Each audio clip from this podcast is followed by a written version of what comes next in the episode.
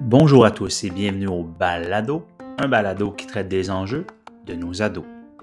Dans cette deuxième saison, les étudiants et étudiantes de troisième année en enseignement de l'éducation physique et à la santé de l'Université de Montréal vous offriront quelques clés de compréhension pour mieux apprécier les adolescents d'aujourd'hui. Activités parascolaires, troubles du comportement alimentaire, vapotage, influence de la pornographie ou des médias sociaux ne sont que quelques-uns des enjeux contemporains qui seront développés par les 16 équipes de la Cour. Pour ceux et celles qui ont des cheveux, préparez-vous donc à être décoiffés par tous ces sujets. Bonne écoute. Bonjour à tous. Je suis Olivier Lalonde et je vous présente ce balado en collaboration avec mes collègues Catherine Chagnon et Naomi Gauthier. Ce balado portera sur les effets du sport en contexte parascolaire, sur certains troubles psychologiques chez nos jeunes.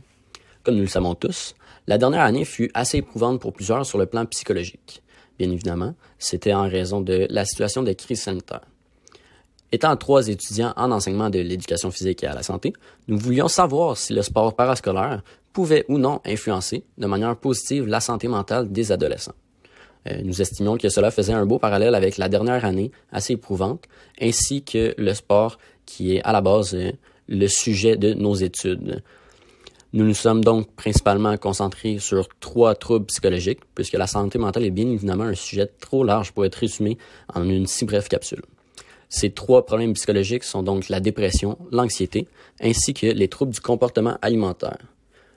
Dans ce balado, nous souhaitons non seulement vous permettre de prendre connaissance de l'étendue de ces troubles psychologiques chez nos jeunes, mais aussi de vous permettre d'approfondir vos connaissances sur le lien entre le sport organisé, tel qu'en contexte parascolaire dans ce cas-ci, ainsi que la santé mentale de nos jeunes.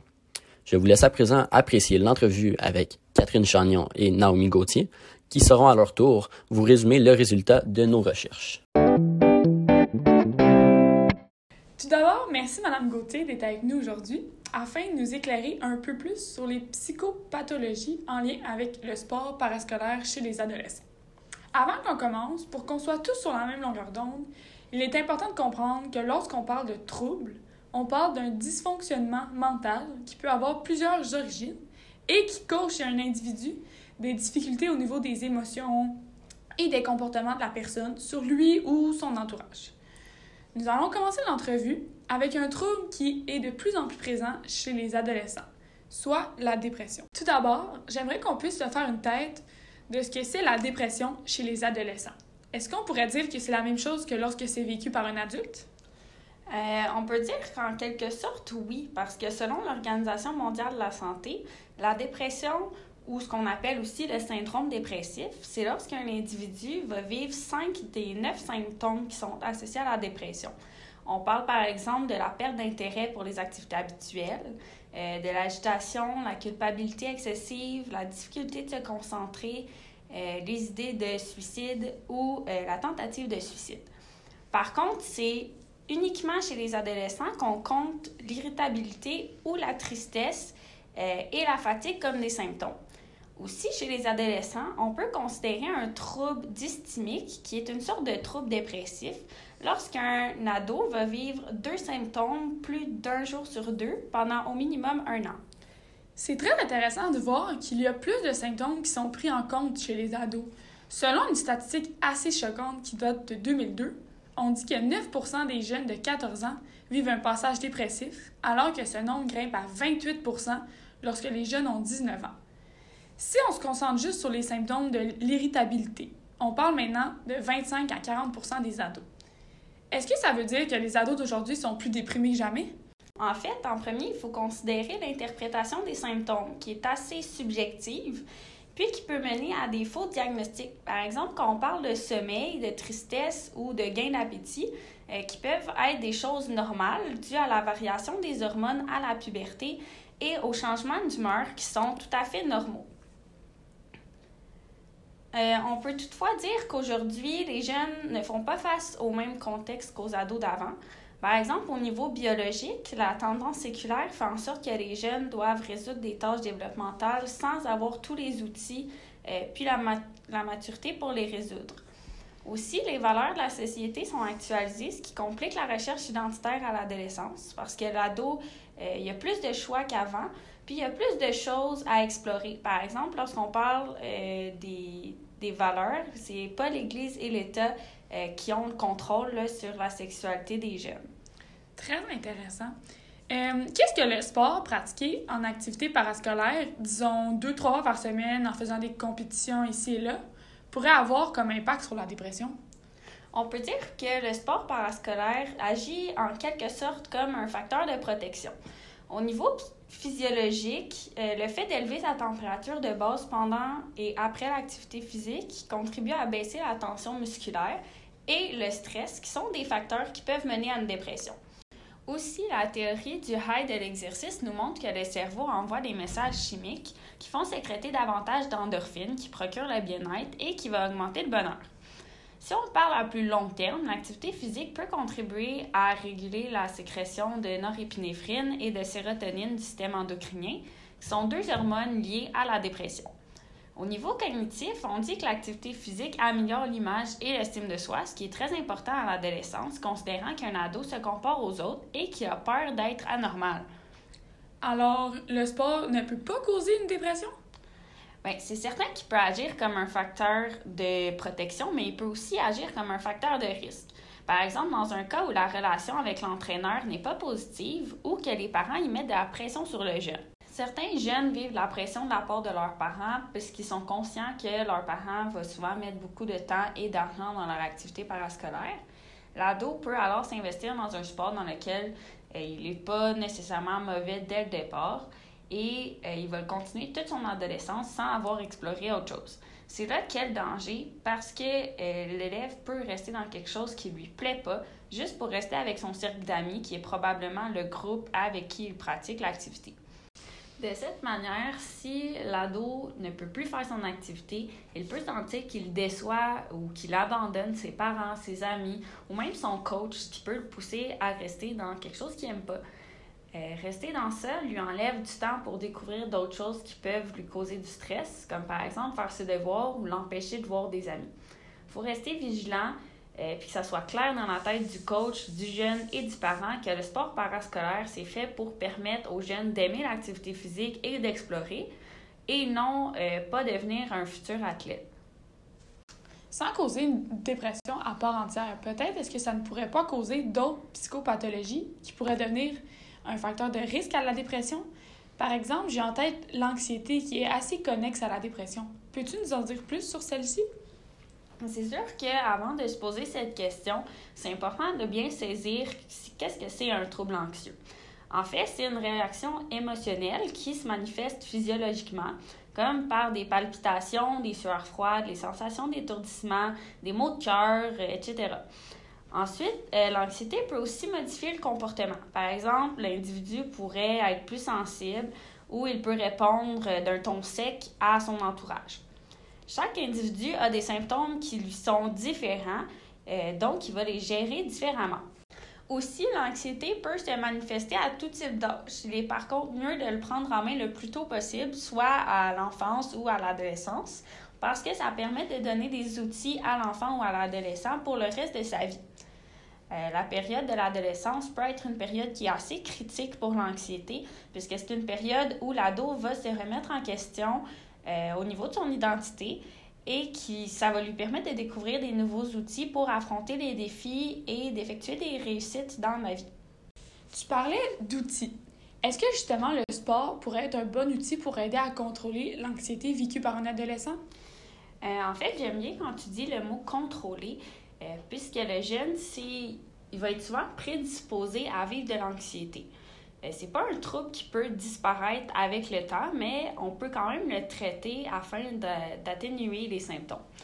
De cette manière-là, euh, le jeune peut apprendre à vivre avec le trouble et va vivre une vie heureuse et épanouie. En effet, une des façons de contrôler euh, l'anxiété, c'est de faire de l'exercice physique. Comme il a été spécifié, je vais plus vous parler des effets du sport parascolaire tel qu'on a défini tout à l'heure par un sport pratiqué dans un cadre scolaire deux à trois fois par semaine. C'est certain qu'il y a des effets physiologiques qui sont spontanés, comme la sécrétion d'endorphines, euh, desquelles on a parlé tout à l'heure, comme dans le cas de la dépression, qui vont contribuer à, entre autres, une bonne humeur et potentiellement à avoir des meilleures relations avec les autres. Ensuite, lors de l'activité physique, le jeune est seulement concentré sur ce qu'il fait, euh, comme par exemple les techniques ou les stratégies qu'il va utiliser dans un sport, et il va, moins penser aux situations anxiogènes, ce qui peut faire un bien fou au cerveau et au corps. D'un autre côté, le fait d'être totalement concentré sur son sport peut devenir anxiogène puisque le jeune va juste penser à ses performances ou à la relation avec son équipe. Le jeune qui va effectuer un sport parascolaire peut ressentir un lien d'appartenance avec son sport et son coach dans un cas d'un sport individuel ou avec son équipe dans le cas d'un sport euh, collectif il peut ressentir une forme d'anxiété quant à vouloir leur faire honneur et pas les décevoir, euh, dans le même cas que la dépression. C'est certain qu'on doit considérer qu'il y a aussi des caractéristiques individuelles de chacun qui fait en sorte que euh, chaque ado ne va pas réagir de la même façon dans une situation qui est relativement euh, semblable. Ce qui pourrait faire en sorte que dans certains cas, oui, il y a des jeunes qui pourraient développer un trouble anxieux. Tu as parlé de caractéristiques individuelles qui nous font réagir différemment dans des situations semblables. Est-ce qu'il y aurait justement d'autres réactions psychopathologiques possibles en lien avec le sport parascolaire? Euh, oui, c'est certain qu'il existe d'autres réponses au sport.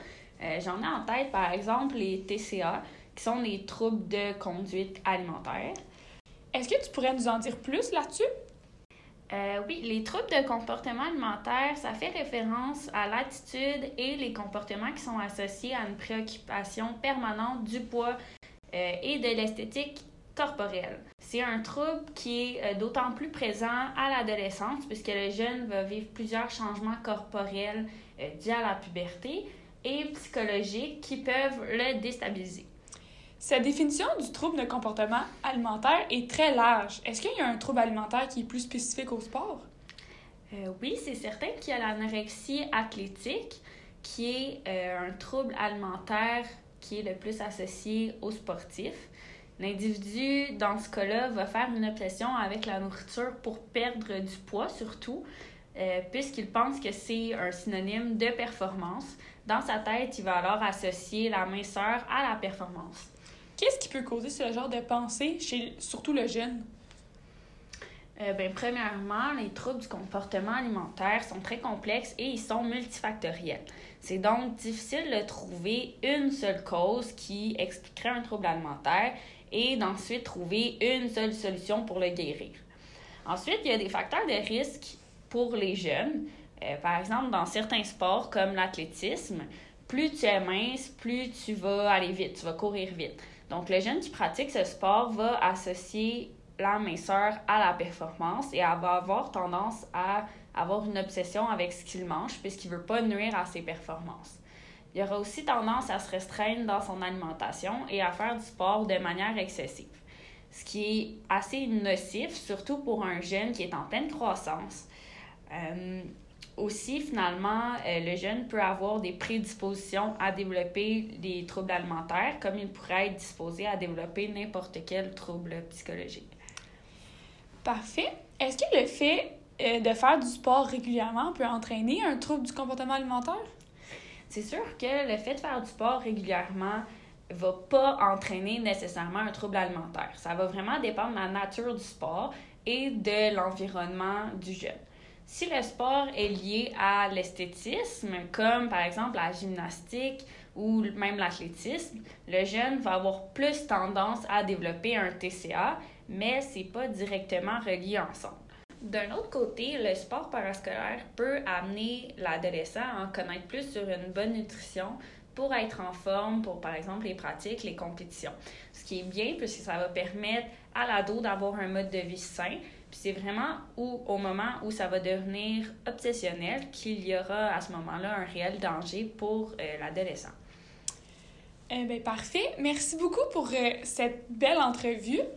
Chers auditeurs, j'espère que vous en avez appris plus sur les différents troubles psychopathologiques en lien avec le sport parascolaire à l'adolescence. À la prochaine! Merci à vous, mesdames. En effet, nous en sommes maintenant rendus à parler de nos pistes de solutions pour les intervenants. Premièrement, il faut inévitablement que l'intervenant soit attentif aux signaux des diverses psychopathologies telles qu'expliquées lors de l'entrevue. La détection de ces facteurs de risque ne se résume pas seulement aux observations. Il est important que, face à certains doutes, l'intervenant questionne et s'intéresse à ce que le jeune vit afin d'avoir l'image globale de la situation. Par la suite, l'intervenant se doit d'effectuer un suivi afin d'orienter le jeune vers les ressources disponibles dans son milieu scolaire ou même à l'extérieur de ce milieu. Euh, il est évident que l'objectif final est que le jeune soit entre les meilleures mains afin que celui-ci puisse régler ses troubles psychologiques de la meilleure façon. L'objectif de base reste évidemment de prévenir les difficultés psychopathologiques et donc d'offrir un environnement favorable à l'épanouissement des jeunes. Plus concrètement, le but est d'encourager les jeunes à se dépasser et à s'investir dans leur sport sans que ça ne devienne maladif. Cela a souvent été dit à la légère et je suis certain que vous l'avez déjà entendu, mais le but, c'est toujours d'avoir du plaisir en premier. Il est certain que dans certaines équipes sportives, un niveau de performance élevé est attendu. Mais ça ne devrait jamais compromettre la santé mentale du jeune ou se faire au détriment du plaisir qu'il ressent lorsqu'il pratique ce sport. Maintenant que nous en savons un peu plus sur l'influence que le sport parascolaire peut avoir sur l'anxiété, la dépression, ainsi que les troubles du comportement alimentaire, il serait intéressant de se demander comment les activités sportives, soit compétitives ou récréatives, créent un environnement propice pour développer des outils de socialisation importants pour les adolescents qui deviendront par la suite un atout à notre société. Merci pour votre écoute.